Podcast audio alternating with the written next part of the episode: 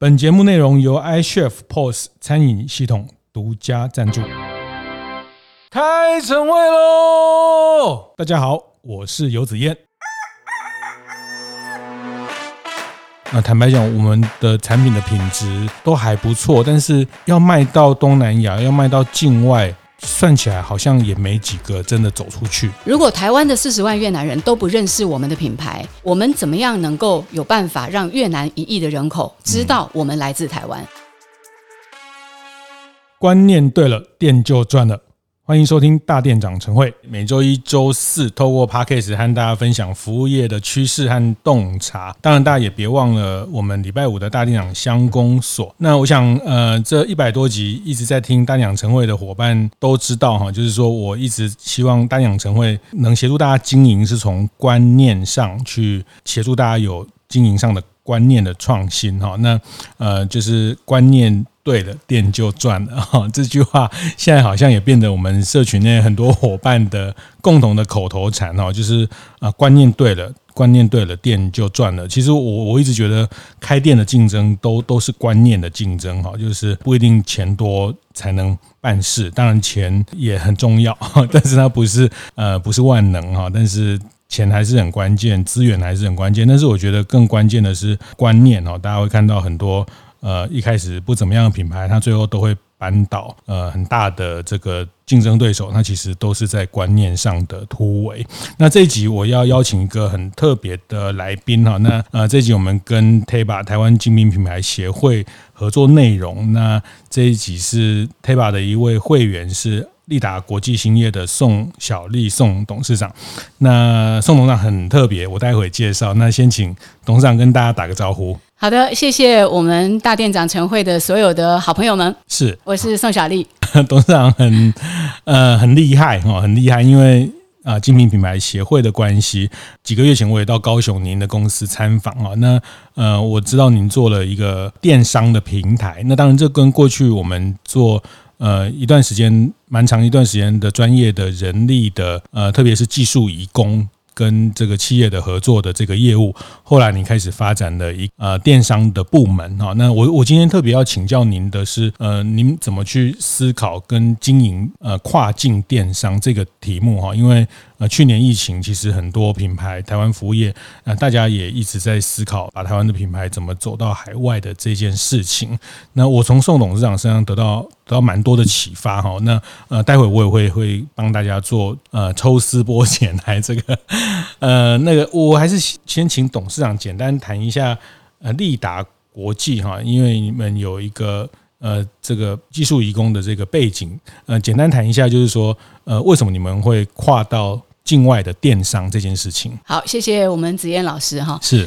呃，今天给我这个机会，我好好的来谈一下哈，就是说，呃，利达其实我们是关系企业，就是说，利达本身我是负责人，但是我们另外一个关系企业啊，利人人力资源有限公司，它在呃将近二十年前成立的，是。那我们当时一直主打的就是技术移工的引进跟管理，是。所以当时丽人呢，其实一直以来都做得很稳健成熟啊，那也一直都是呃在国内呃应该是有一点知名度的公司了哈。那后来因为我们从事这个外籍。移工的引进跟管理，我们对东南亚的几个国家就会相对的熟悉，是我们有经常的接触。那特别对越南这个国家呢，我情有独钟，是因为我觉得文化也很相近，嗯，去到那边感觉它的进步也是可见的，是。然后当然就是因为那边有一些特殊的人际关系跟我们的互动，哦，所以让我们开始去思考，怎么样在事业的第二曲线里头，嗯，再发展一个什么事业，是。所以因此成立了利达国际兴业。股份有限公司，好，所以我想这个背景是这样来的。那成立了利达之后呢，其实利达国际兴业它一直就是希望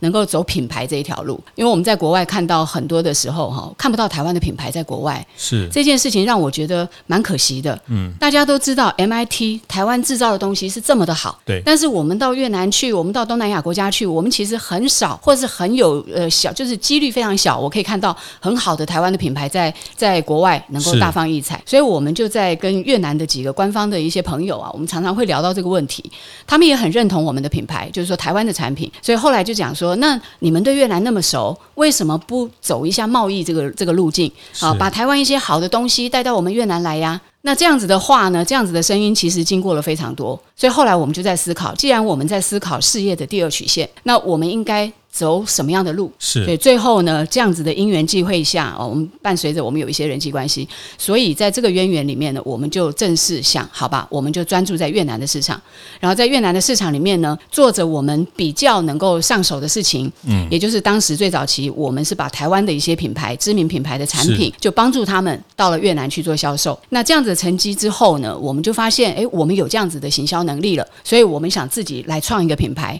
真正的就是用自创的品牌，用正茂的方式，是我们报关大举进入了越南市场。嗯，所以我觉得这这件事情对我来说是一个呃完全不在计划内的，完全就是一个很特别的一个机缘。是，但是我们很用心做，是，所以每一步啊。虽然走的辛苦，可是我们很认真的在做，最后也都有一点小小的成就。是，那这些小小的成绩，后来让我们就发现，如果我们有这样子的经验，那有没有可能我们来帮助更多的台湾品牌，用更好的方式、更便捷的方式、有效率的，可以进入到一个这个越南市场？其实我我呃很很印象很深刻，就是其实利达国际，其实你们想要定位的是成为行销台湾品牌的一个越南电商专家，对，所以你们希望。把台湾的好品牌可以呃跟越南的，其实光越南就有将近一一亿的人口哈，呃，我觉得讲什么呃这个南进啊，其实呃其实大家不要想什么泰国、越南什么 呃菲律宾、新加坡，其实光一个越南就有一亿人可以做了哈。那那这个市场其实你们呃耕耘，其实也包括。呃，做化妆品的一些业务的过程，你们非常了解这个市场。哦，我觉得刚董事长谈到一个第二曲线哈，那呃，其实这我非常佩服董事长这种呃，其实之前我有跟您聊到，就你们那时候跟呃您先生一起来创业这个呃技术移工的这个业务等等，那时候你们也是一个人生的第二曲线啊。那时候你们都在呃一个在金融业，一个在地产业的高阶主管，然后到了中中年接近中年，想说。还是要搏看看 当当老板的梦想哈。那我觉得这个也都很代表台湾中小企业的一种拼劲哈。那呃，我觉得这里面特别是嗯，你在讲说就是台湾呃，坦白讲，我们的产品的品质呃，CP 值也好也。这些都还不错，但是要卖到东南亚，要卖到境外，其实算起来好像也没几个真的走出去。对，所以您在这样看了一圈，比如说韩国、日本，他们在越南，其实这些品牌都比台湾有更多品牌是被当地认识的嘛？嗯，呃，在越南哈，他们大概对日本是非常信任的，所以日本的品牌在越南很吃香啊，价格可以比较高。嗯，当然也因为是日本这个国家。啊，越南认为日本这个国家对他们很好，是，所以越南的这个民众啊，对越南呃对日本的产品是非常信任的。是，那韩国的产品呢，基本上也是大举的入侵，所以它的品牌非常多，然后他们的特色就是价格非常的实惠，是，然后包装非常的时尚，所以呃，同时还有它演艺界的这种这种置入啊，很多韩韩国的明星啊、代言呐哈，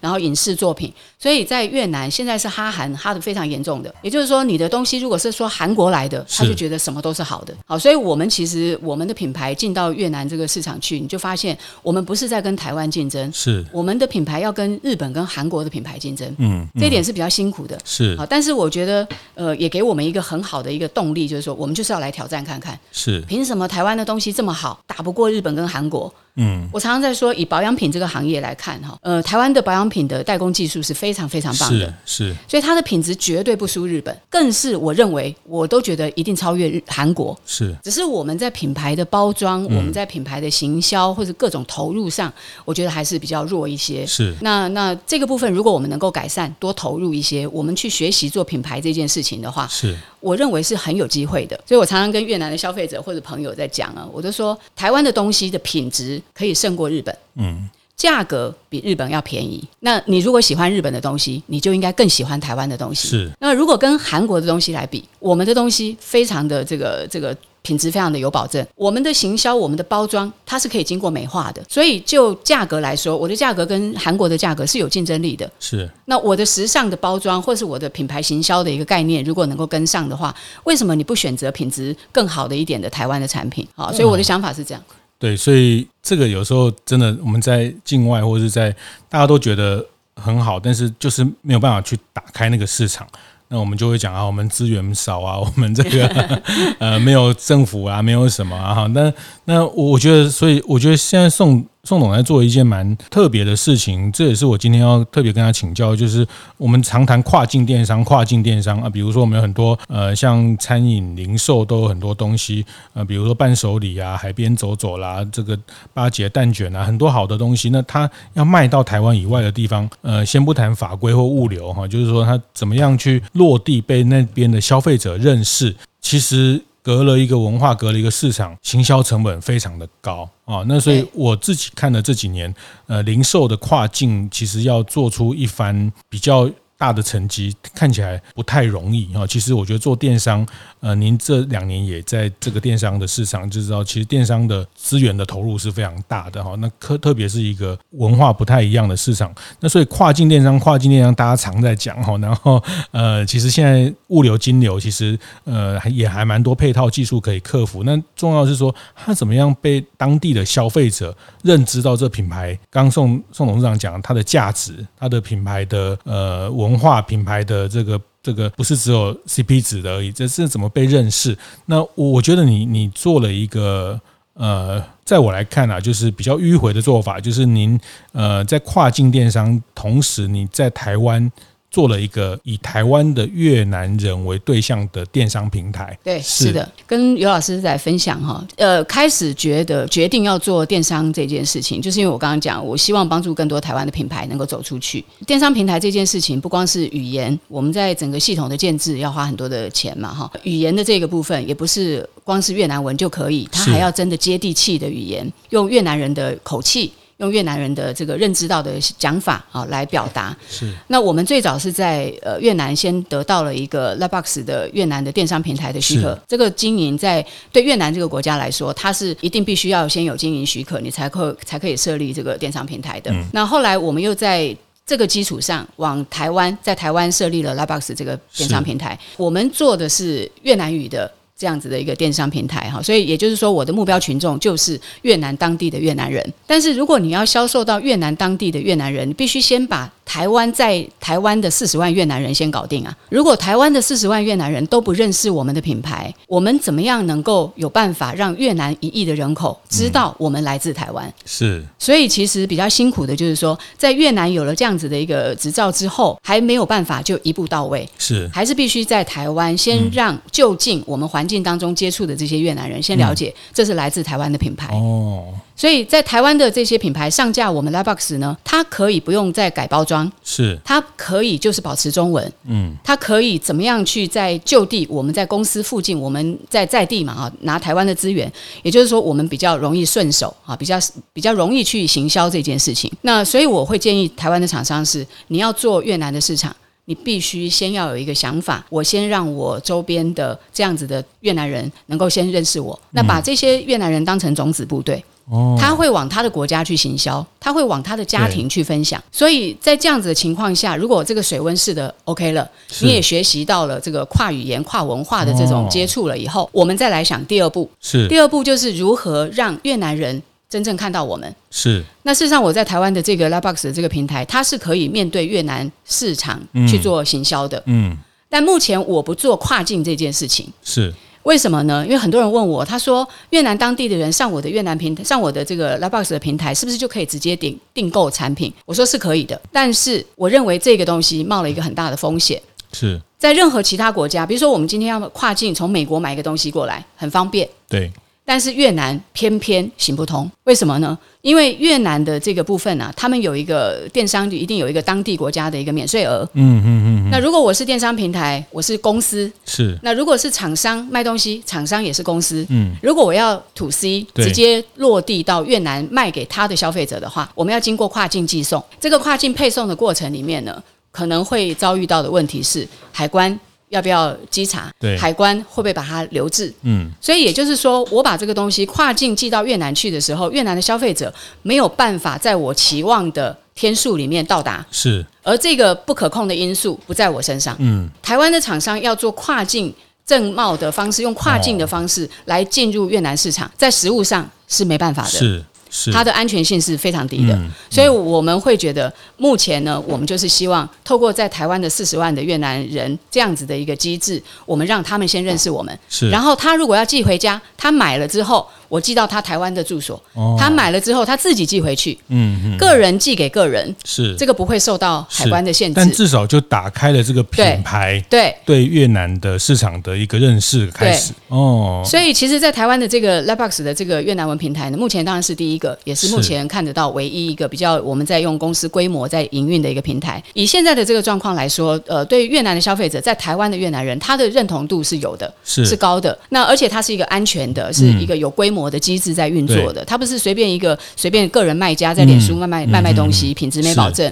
啊，一点安全都没有，就是一个越越南文的 Momo 的，类似这样的 一个小的 Momo 的一个一个形式。那所以这样子的话，其实对台湾的厂商的品牌的露出是很有帮助的，是让越南人知道。所以现在其实，在我们的这个平台上，很多的厂商的品牌，其实越南人都会慢慢的认识它。嗯，哦，这个是来自台湾的，哦啊，这个是在台湾的好品牌。中场休息一下，趁着机会和大家分享我们节目合作伙伴 iChef 的相关讯息。今天要分享的是 iChef 在永续餐厅运动的推进上又有一个很棒的进展，那就是他们和来自嘉义的知名社会企业。银色大门正式展开了合作。银色大门是一个专门为独居、弱势、不便出门或和子女不同住的长辈提供送餐服务的平台。目前已在全台二十一个县市提供服务。在这次的合作是希望透过双方的结合，募集更多 iChef 的餐厅加入银色大门的送餐网路，一起为长辈们提供符合营养、健康的餐点。首波招募的对象是以双北地区的店家为主。据说目前的回响非常热烈，而这也是 iChef 在永续餐厅运动中保暖弱势这个主题的重要里程碑，借此持续推动餐饮业，甚至和整个社会的正向循环。如果大家想知道更多关于 iChef 和银色大门的合作讯息，欢迎上 iChef 的 FB 粉丝团看看哦。所以现在，其实，在我们的这个平台上，很多的厂商的品牌，其实越南人都会慢慢的认识它。嗯，哦，这个是来自台湾的，哦，啊，这个是在台湾的好品牌。哎，对耶，我其实我我也大家都没想过，我们在光在台湾，其实有四十万的越南的呃，不管移工，还有来念书的，或者是。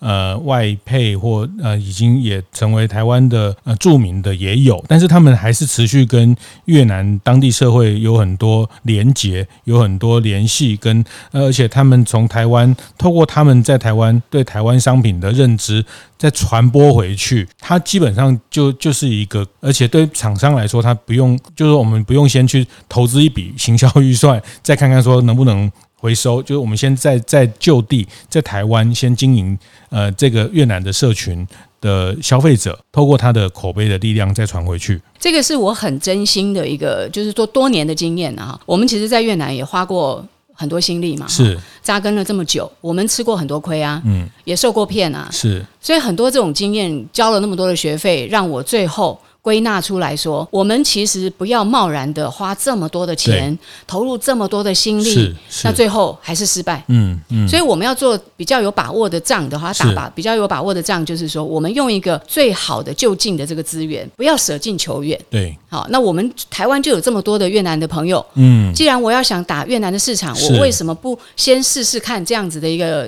方式？他们离乡背景，他们来也需要一些商品的服务啊，比如他们在宿舍里。面或者是有一些日用的需求，呃，甚至我还看到你们平台上面有卖一些票券，他们也要休息，也要有休假，也可能去六福村，或者是他们要回越南，好像最近航空公司也跟你们合作，对，这些等等都是他们的呃生活需求的部分。就光这四十万人呃在台湾的消费延伸的需求，其实就蛮多事情可以做了。对，我们大概初步估计了一下哈，四十万的越南人，他大概六十六十几个 percent 是移工，是六个 percent 是留学生，嗯，其他呃大概三十几个 percent 是新住民，是啊，不管这个比例来看，大概总计呃大概超过四十万人了。其实现在他们的消费力，其实初步的去抓，你大概一个月如果抓一万块的消费，哦，一年下来其实就将近五百亿，哦，四百八十亿到五百亿。当然这五百亿。不尽然会到全部都到我的电商平台，因为他可能还有住宿，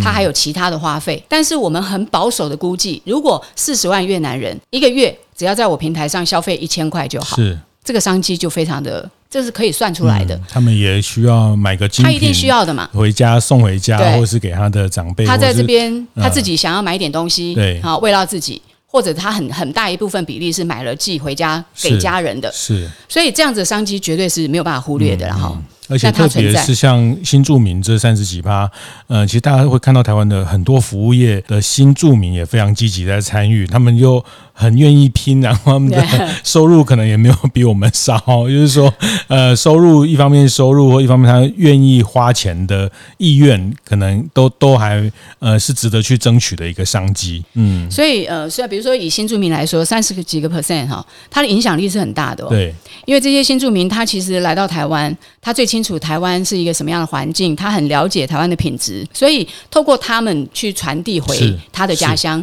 给他的家人朋友，嗯、这个比例是非常高的。对、嗯，这个传播力很强。是是，甚至这三十几 percent 的这个新住民，对于六十几个 percent 的。外籍义工影响力是很大的，嗯，嗯，好，所以我们其实也在争取这个部分的认同，就是希望他们来协助我们推广台湾的品牌，是，呃，这个这个机会跟这个效率是非常好的。对对，其实这边也也就是说，当然趁这个机会，我觉得也可以跟呃大店长很多的店家来传达，或是。呃，争取其实大家有有一些商品来这边合作都有机会哈。其实呃，这个时候就你们希望把在台湾的这个平台建立起来，所以听起来就是说，呃，你们台湾有一个 Life Box 啊，其实这个 Life Box 的一个电商平台，在越南也有一个 Life Box 啊，那呃都是合法合。其实就我知道，好像在越南要争取到这个，好像连 PC Home 都都都争取了很久，还还没有成功哈。到听说哈的我理解的状况，就是它其实有很。很高的门槛，但是你们现在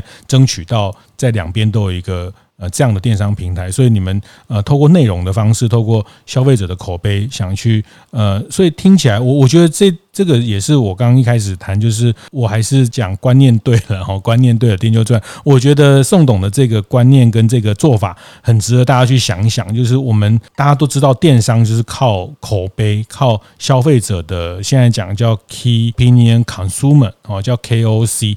那每个社群、每个同温层都有它的 KOC 商品的使用者。那台湾的这四十万的越南人，作为我们的商品的一个，不管叫。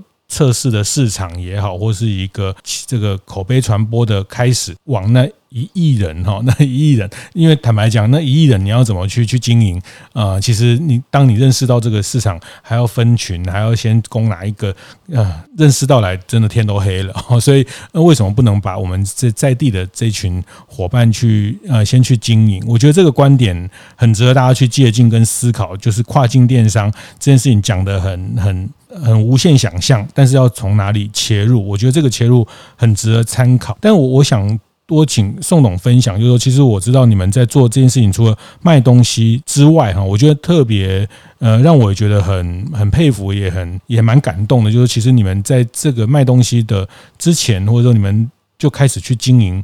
在台湾的越南人的社群建了一个叫“弯弯南南”的粉丝团，一个越南文的粉丝团，去提供他们呃，比如移工来到台湾、新住民来到台湾落的时候，对这个社会的呃这些社会新闻啊，这个政府动态啊，以他们的角度出发的一个媒体平台。这件事情，这个这个子燕老师很厉害哈。这个这个越南文的这个平台呢，这个社群哈叫台台湾话，我们叫“弯弯男男”，因为两个主角，一个是弯弯女孩子，一个是男男，弯弯代表台湾哦，然后男男代表越南。是是，我们特别找设计师设计了这两个人物的这个画像哈，就娃娃头。呃，特别用黄色代表台湾，是因为它敦厚、含蓄、内敛。嗯，那奶奶呢，热情大方啊，用红色来代表。是，那这个的社群的原名啊，越南文叫做 “Xin chào”。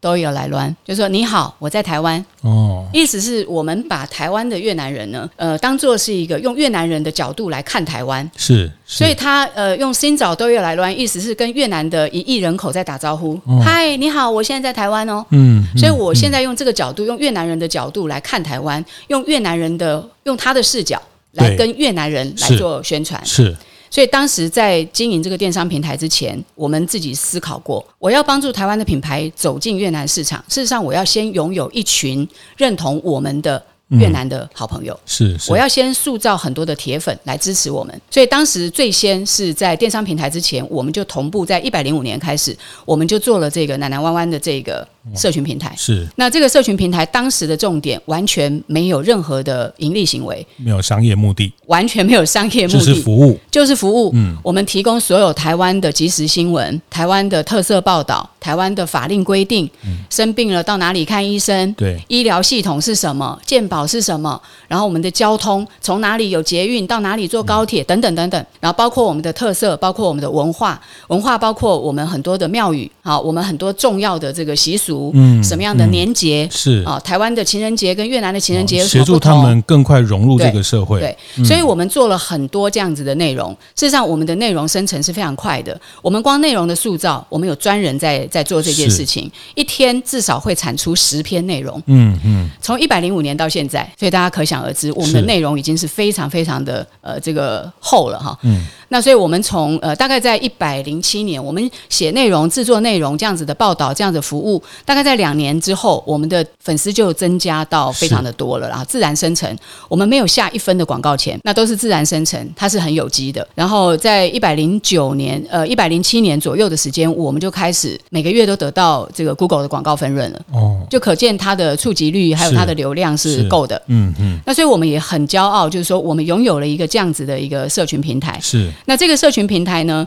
我把它呃，我创办这个社群平台的时候，我的想法就是用奶奶弯弯两个当成是一个记者的角色，他们透过私人的情感的交流，奶奶会问弯弯，哎，台湾什么好吃？台湾什么地方好玩？等等等等，他会有一些需求，那由弯弯来告诉奶奶，是，所以所以那弯弯也会好奇、嗯、越南为什么会是这样子过年呢？呃，越南的中秋节跟我们有什么不一样啊？嗯、对，对，对，对对，所以从两个个人情谊的这个这个问题需求的开始，一直到两个。族群到两个社会，到两个国家，我认为很多的经济行为是在这样子的实际需求里面产生的。嗯，所以当这个社群是用这个角度出发的时候，我就发现我得到了非常多认同。是，所以很多的越南人，我们南南湾湾里面的社群，我们的 TA 分析起来，大概百分之八十都是在越南当地的越南人。哦，所以常常他们会问我们一些问题，是他们想要什么，他们希望什么。嗯所以我们就很接地气的，可以真实的跟我们的越南当地的消费者可以做第一时间的接触跟互动。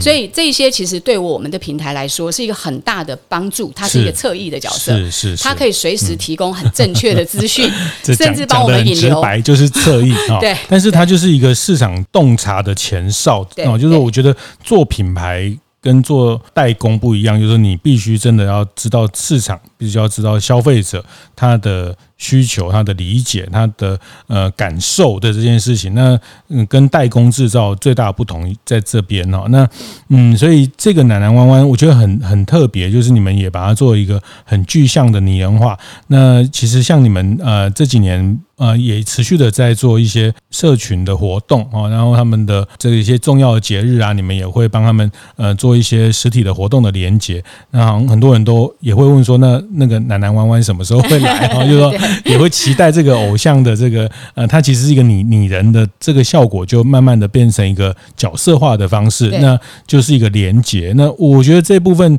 呃，其实想的非常的前卫哈，就是在呃二零一六。有一在七八年前，哦，我们就开始在累积这个事情。那，嗯，因为我想电商，呃，大家做电商做线上销售，呃，都都知道，就是商品，你有商品，我有商品，那，呃，商品你你可以卖，他也可以卖，哦，那卖来卖去就剩下价格。但是，呃，其实真正能做电商，能驱动大家，呃，在这里买，其实他一定要有一群。自己的粉哈，那其实刚郑总讲的，其实也也是我们电商也很重要的一部分，叫叫内容行销，就是透过内容去跟它产生连结哈。那嗯，我最近也看到了像。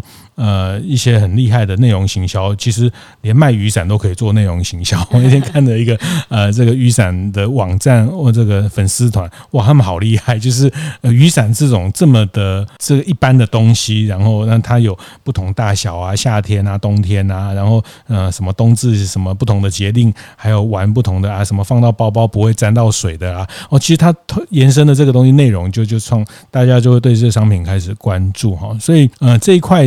内容的部分，特别是透过一个自媒体的方式来经营社群，也持续做了六七年的的过程了。对，嗯、这个时间其实呃说短也不短哈，其实我们投入很多心力啊。现在 Lightbox 的这个我们经常会办线上的活动啊，那当然因为疫情的关系，我们实体的活动减少了。是。但是只要我们一办线上活动，或者是一办这个实体活动，只要说跟奶奶弯弯合办，那个粉丝就来了。哦，所以其实我就说，呃，奶奶弯弯到现在为止，我们没有把它太商业化，嗯、我们把它定位成是一个非常客观公正，然后是一个资讯面的这样子的一个社群的聚合点。那透过这样子呢，我们随时会提供很正确的、很好的资讯给这个粉丝，所以它有很高的信任度，得到很大的这个支持度。连越南的这个很红、最红的 YouTuber 都在报道说。如果越南人呐、啊，你们要想要了解台湾，请你们一定要 follow 什么什么，follow 我们的弯弯南南。所以我觉得这个这个成就来的也是当时没有想象到的。好，所以现在变成我们有一些特殊的品牌，比如说台湾有一些知名的。包括航空公司哦，哦。现在都只要是发展想要发发展越南市场的，嗯，他都跟我们的南南湾湾会做一些这个配合，嗯、是，是，比如他提供一些优惠，或者他提供一些这个品牌的联名，嗯，那南南湾湾来帮他做一个宣传，嗯、效果都非常好，是是，是。所以我想，Lightbox 当时我们这种虚拟的 KOL，对对对，虚拟的代言人，对。啊，这种最好，因为他。他不会有绯闻啊，然后他也不会酒驾，所以他也不会那个。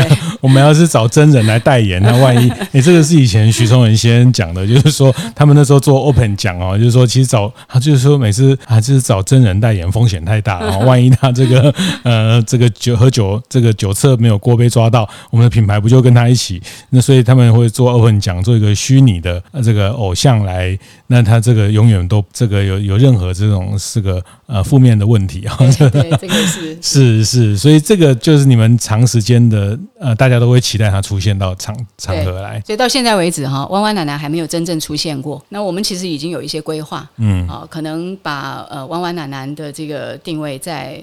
就是说，借由弯弯奶奶的这样子的一个影响力，我们怎么来帮助这个电商平台的发展，或者是帮助品牌的行销，是建立一个高规格的信任度，让越南人他真正就是相信我们做的事情就是好的事情，我们推出的品牌就是好的品牌。嗯嗯，所以这个也是让我们一直在思考的。我们也不能轻易贸然的去使用弯弯奶奶，不然的话就坏掉它的这个口碑了。嗯嗯嗯。那以现在来讲，我们就在一些特定的大品牌，或是特定的，我觉得。对，呃，弯弯奶奶粉丝本身有高度效益的，是这样子的一个活动，我们才会一起联合。嗯、是是，我刚宋总讲到，就是其实通路最重要还是信任啊，还是信任。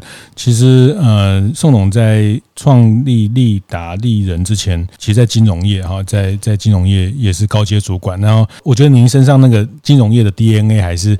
就是很很严谨，然后 credit 最重要啊！这个其实只要一个人没有 credit，其实就是呃什么都不是。他就是很多生意人，他再怎么样，就是把他 credit 守住，他还是有办法再起来哈。就是你们在金融业，我觉得这个是宋总在创造这个平台，我看到的很很特别的一些独特的一些一些呃，他带给大家的价值。可是我还是讲，就是说七八年前那时候，你们做这个自媒体，你还要找了好几位伙伴，然后做这些。越南人的新闻，那也没有特别的商业价值。其实真的是做服务吗？就是说，现在大家现在想会觉得啊，对，合理啊。你们先去呃做内容，先先把粉这个吸进来哈。那是我还是要问，那时候一六年也好，七八年前，你们那时候为什么起心动念觉得要有一个越南的人的视角的一个一个自媒体？呃，这个问题问得很好。现在问我，我在回想过去，我也不是先知灼见，很多都是事后诸葛。我们现在分析起来，嗯，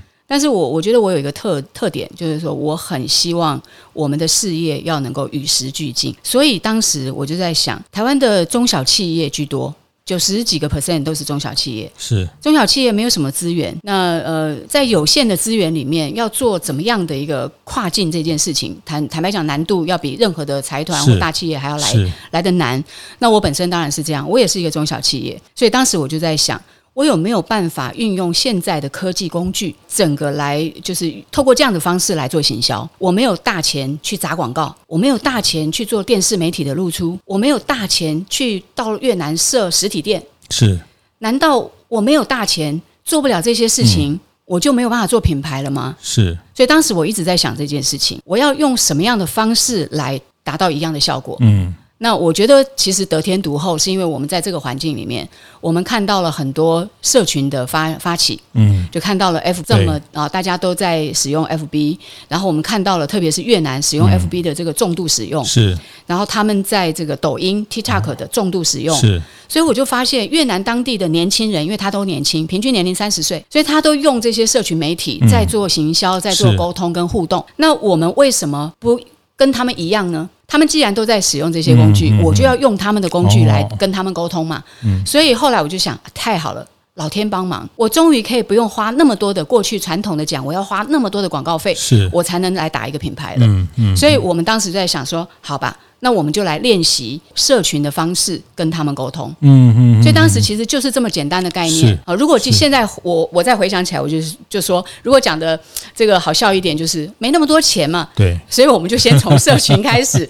如果我非常多的非常多的钱，我是一个大企业，也许当时我就不会用这个方法了。是是。好，所以到底是幸运还是不幸运？资源少有资源少的战法。对。哦，那还是呃，能不能有这样的一个一个观念？那坦白讲，台湾的。品牌出海出境真的是辛苦哈，因为宋董也跟我分享，我自己也看到很多，你说韩国、日本，尤其是韩国，他们是一个商社，然后把整个购物中心不是只有一栋，好几栋，或整个区都是是用商社的方式，后面有国家的力量，有这个呃这个国家的品牌，甚至这些韩剧的这些在让品牌可以输出哈。那那台湾比较状况。比较辛苦啊，因为国家的品牌相对于呃其他的国家需要说明一下啊，这是第一个。那第二个，其实呃我们在一种中大型的呃商业的输出的方式，并相对并不成熟。那也不代表我们就不能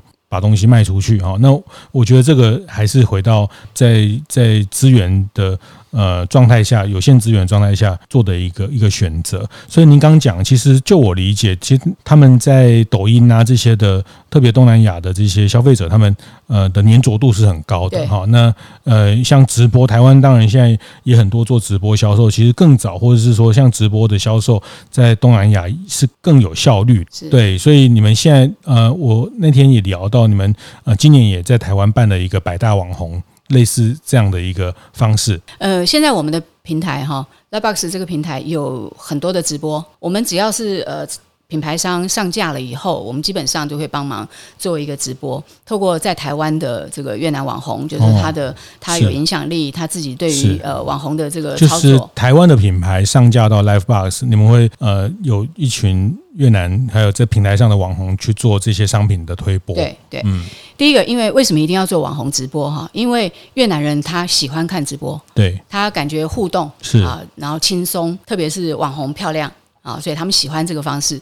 那另外一个原因，就是因为直播的时候，他可以很真实的看到这个商品，嗯嗯，因为越南人他是非常喜欢网络购物的，是，但是他网络购物担心一件事情。我收到的东西跟照片不一样，嗯嗯嗯，所以呃，只要我们的这个东西跟照片一样。品质是一样的，是一致的，是他就会有信心去购买。所以，那最好的方式就是一定要用直播的方式。嗯，我把厂商的产品一定要这样子，呃，真实的揭露出来，甚至操作一下它是怎么使用的啊，它是什么样的一个功能，它是什么时候吃，或是怎么吃，或者是怎么用，这样子的方式可以加加大这个越南人消费者在台湾的消费者他的信心。是。那所以呢，他收到东西的时候，就会跟我直播的时候的东西是一模一样的，不会有差异，不会看照片修图修得很漂亮，嗯，但是收到的东西。品质差异太大，所以这一件事情呢，就加大了他的信任感。所以直播对于越南的消费者来说是非常重要的。嗯，刚刚老师你提到了，就是这个百大网红计划，为什么呢？因为现在我们公司其实有很多位是我们呃特别挖掘出来担任网红的啊。他原先就是有网红的特质，或者他自己有他的自媒体，嗯、我们把他呃拔擢过来，然后在我们公司服务，来专门针对这些厂商帮他们来做直播跟主持。我觉得百大这件事情是我的一个目标，是因为我认为我的期望。是将来我礼拜一到礼拜天每天在不同时段会有不同的网红来为大家服务，嗯嗯，所以这个就需要很多的每很多的 face 很多的脸孔，哦，我不能单一的脸孔很腻啊，所以我希望有不同风格的网红，是。有不同特质的人，他可以针对不同的产品，有的卖三 C，有的卖对对对对对对。啊，大家的擅长跟特特色人设也不一样。对，嗯，所以这样的话，他就可以呃各种形态的粉丝都可以吸引过来，不会是我喜欢这种的，所以另外一个人在直播我不看。是，那这样子的话，我就可以吸纳更多的消费者。好，可以包罗万象。那另外就是说，我培养这些网红呢，因为他们就是看爱看直播嘛，所以要透过网红的影响力，把这个消费者能够抓在手里。这个网红为什么要百大网红呢？就是说我要不断的培养。嗯，第一个网红他不一定有忠诚度，所以当他红了以后，他可能就要离我而去。是，我也要做一些这样子的一个安排啊，跟考虑。所以我希望呢，我这边能够提供更多的机会。我这边有很多商演的机会，我这边有很多直播的机会。所以他如果离开了我这个平台，他的机会就变少了。这个前提就是我要有很多的人选。是，所以当我有很多人选的时候呢，我就比较不担心我刚刚讲的这些问题。所以我们现在已经设计了第一个招募，他只要是他如果是现成有有自媒体，他已经有粉丝群的，嗯，那这种当然最好。是。那另外一种就是他只要有潜质，他想要红，他想要赚钱，对，他可以跟我们合作。网红或是网橘都可以啊。那个我常讲，所以我们可以培养这个那个橘子，那个苹果要变红要先 橘橘色哈，就是网橘或网红哈，就快红快要红。我觉得它就是一个培养的平台。对，所以还是回到我们想要扮演的是行销台湾品牌对越南这个市场的专家。所以我花那么多的精神来培养这些人，不是为我自己而已啊。整体来说是为这个电商平台的发展。是，但细致来看，它是为了要更好的帮台湾的品牌做行销。是是，我我觉得这这个宋董的思维，我。其实帮大家简单归纳哈，其实呃，我也是好几次之后，我才越来越越有体会。我觉得他第一个，他专注细分在越南这个市场，对啊，那呃，第二个就是它透过在台湾的这个社群的口碑，当做一个 test market，然后让让这四十万人的效益可以扩大到一亿人。那在供一亿人的市场的时候，嗯，就。就他的把握度，他的成功率就会高啊。那当然，他透过把自己变成是一个网红培训的呃经济的平台，创造这些网红更多的价值。那我觉得这几件事情，还有一个呃，特别是刚刚那个自媒体这个角色，其实也都是在扩大他在社群的黏着啊。大概这几件事情是他们围绕在这个电商平台呃的一个很重要的支柱哈。那我我想最后呃，也是我上次也跟您聊到，就是大家在讲跨境啊，讲南向啊，就讲什么。呃，越南、泰国、菲律宾、新加坡，这个马来西亚讲了一圈，但是你，你就你来说，你觉得以你就觉得，其实光越南一亿人就够做了，就是说你呃，你你也没有很，也不是说贪心，就是说你很专心的做越南，这个这个想法是为什么？因为第一个心力有限，一个国家啊，我们要做一个品牌是很难。对，专注一个品牌，让这个品牌发光发亮就已经很很难了。是，我们要打外销，一个国家就一个一个情境，嗯、一个外一个国家就一个法规，是，就一个文化啊、嗯、不同。坦白讲。我没有办法同时间去针对不同的这个东南亚那么多国家，它有不同的文化跟习惯。是，我没有办法说一下子我就全部通吃。那当时会选择越南这个市场，我想除了早期因为有这个技术移工的这个这个关键哈，有这样子的渊源，是因为我观察到越南在整个东协国家里面，它的 GDP 的成长是比较稳定的，啊，在六啊七啊都保这个这个底哦，所以它比较稳定。那它整个在呃。平均的年龄层哦，红利又最高，是。大概二十九、三十岁，是。最旺盛的时候。那人口数又够多，嗯，然后整个越南国家的政策就是要把三分之一以上的人口推向中产阶级，是，所以它整个发展的企图心是非常明显的。是，他们也爱赚钱，对，它的民族性 又是爱赚钱，对对对，刚刚好。是，那所以不是每个东南亚国家都对，不是每个国家都这样，他爱赚钱。他也敢花钱，因为他他知道他赚得到钱，所以他敢花钱。那这些都是我们在卖东西的时候一定很好的一个一个一个条件嘛。那再来就是说，就地理位置来看，今天我们要到东协国家去发展，其实每个国家都有它的优势啊，哈，跟它的一些困境。以越南来讲，我如果到越南去的话。我从越南再来出发东协国家的时候，嗯嗯、平均时间大概都差不多。哦，也就是说，越南它是核心辐射的核心点，所以呃，以越南这个国家的这种外交的柔软度啊，他们签了最多的这个外贸协定，所以从越南出发到其他国家，基本上关税是免的。那所以我只要先突破了越南，我认为将来如果还有那个心力，或者还有那样的机会，我从越南这个辐射点的中心出发，往印尼、往菲律宾啊，或者往新加坡，或者往。这个这个马来西亚，它的距离是都是非常合适的，嗯嗯、然后它的这个呃官贸的这些互助啊，这些互惠，它是可以享受到的。所以我当时想，一方面是因为心力有限，我要集中资源；第二个就是说关键性的这些因素，我认为呃越南是一个首选地方。是。再其次就是越南人虽然语言有一些不同，但是越南的风土民情、嗯，文化、嗯，观念是跟台湾是非常他们也非常像的。也念孔孟哈，他们对孔子孟孔孟的这个也是熟悉的啊，有文化上的亲近是高的。对，嗯，他其实他的他的语言有七十 percent 都是汉语啊。是。好，所以呃，它只有三十 percent 是罗马是外来语，所以其实我们在沟通哈，如果稍微花点心思要学越南文的话，我我自己认为不太不是不是太困难。是好，我我想一样啦，就是盘点资源，然后做做一些战略的选择，然后呃选择什么事情不要做也很重要。没有什么世代或者是。那社群什么电商只有年轻人能做这件事情啊？那 找对方法，然后策略盘点啊。那我我觉得这个是我从宋董身上学到，他们想要聚焦在越南台湾人出发去做跨境电商，跟我过去听到所有在谈跨境电商很不一样的思思维。那你讲到底，他还是以他既有的资源去延伸出的一个商业的形式。好，那呃，宋董也非常期待，也非常欢迎跟台湾很棒的品牌合作啊。这是他们这。一年也希望这个平台建起来的，然后两地的呃正式的这个商业的平台展开了，就是他们都在合规的这个条件都已经呃先先打底了。那希望很多台湾的优质的品牌可以大家一起进到这个平台来。那当然有兴趣的。可以写直接写信给利达国际兴业，是欢迎 欢迎。对对，当然也可以。有老师也可以。好，大店长，我也可以帮大家转达哈，也没问题哈。那我觉得大家都都一起找找新的路啦。那确实，光一个越南一亿人就是台湾的的四五倍的市场。呃，我们认真把它经营起来，也非常有可为。好，谢谢谢谢今天利达国际兴业宋小丽宋董事长跟大家的分享，谢谢谢谢谢谢大家。会后记得在 Apple Podcast 订阅、评分、留言。有任何想在晨会上讨论的议题，也欢迎提出。大店长晨会，下次见，拜拜。